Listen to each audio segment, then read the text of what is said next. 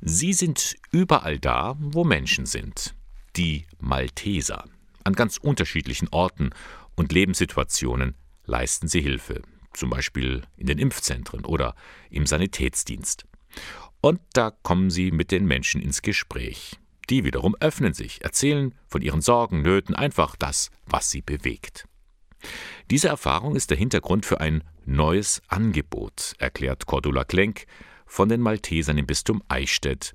Da möchte man Menschen ausbilden zu Seelsorgebegleiter. Das Besondere dabei ist, dass die Angebote dieses Dienstes nicht gezielt aufgesucht werden müssen, sondern dass sie einem unterwegs begegnen, vielleicht auch überraschen und offen dazu einladen, ein bisschen zu verweilen und miteinander ins Gespräch zu kommen. Künftig werden die Malteser Seelsorgebegleiter unterwegs sein, als Segensdichter oder als Wegbegleiter oder als Festivalseelsorger.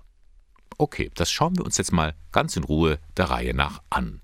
Was ist ein Segensdichter? Also die Segensdichter, die haben einfach Freude daran, Worten und Wünschen einen kreativen Ausdruck zu geben.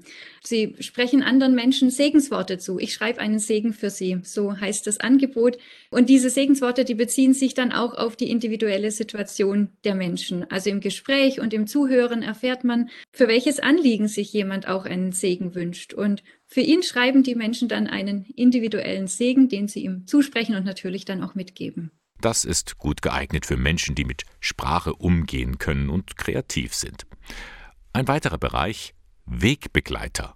Ja, denen kann man dann mitten im Wald begegnen. Ja, vielleicht kommt einem jemand entgegen oder vielleicht trifft man ihn auch an einem Wanderparkplatz, ähm, der beliebt ist oder an einem schönen Ort in der Natur, der so vielleicht auch ein Ziel für eine Wanderung ist. Und da wartet dann jemand und gibt einem einen Impuls mit auf den Weg. Oder sagt, haben Sie hier schon mal drauf geachtet? Hier ist ein besonders schöner Ort und zu diesem Ort würde mir jetzt zum Beispiel dieser Text einfallen oder ja, was, was geht Ihnen denn durch den Kopf? Also man kommt dann einfach zusammen ins Gespräch. Das stimmt schon, beim Staunen über die Natur, da würde man sich gerne mal mit jemandem austauschen. Bleibt noch der dritte Bereich, den die Malteser zukünftig anbieten wollen.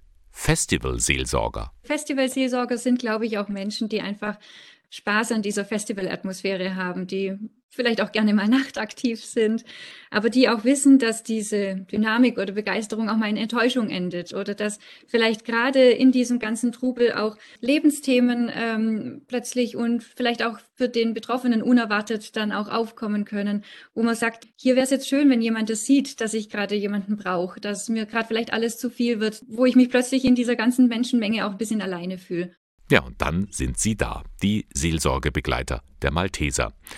So der Plan von Cordula Klenk, die dieses neue Projekt zusammen mit dem Bistum Eichstätt organisiert. Ihr ist vor allem wichtig, dieses Angebot soll einladend sein und keineswegs aufdringlich. Und dass auch von Anfang an klar ist, dass da keine hintergründige Absicht da ist und dass es nicht darum geht, was ich als Ehrenamtlicher jemandem sagen möchte, sondern dass es um das geht, was der andere, was mir mein Gegenüber gerade sagen möchte oder was auch nicht sagen möchte. Und dann ist es alles völlig in Ordnung. Und wenn wir dann nach dieser Begegnung auseinandergehen und einfach denken, das war jetzt ein schönes Gespräch, dann glaube ich, ist schon ganz, ganz viel erreicht. Wer nun diese Ausbildung zum Seelsorgerbegleiter machen möchte, der muss kein Malteser sein. Er muss einfach Lust mitbringen, andere Menschen zu begleiten.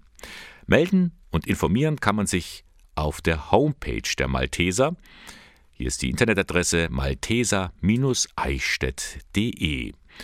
Möglichst bald, denn das erste Ausbildungswochenende findet schon vom 8. bis 10. April statt.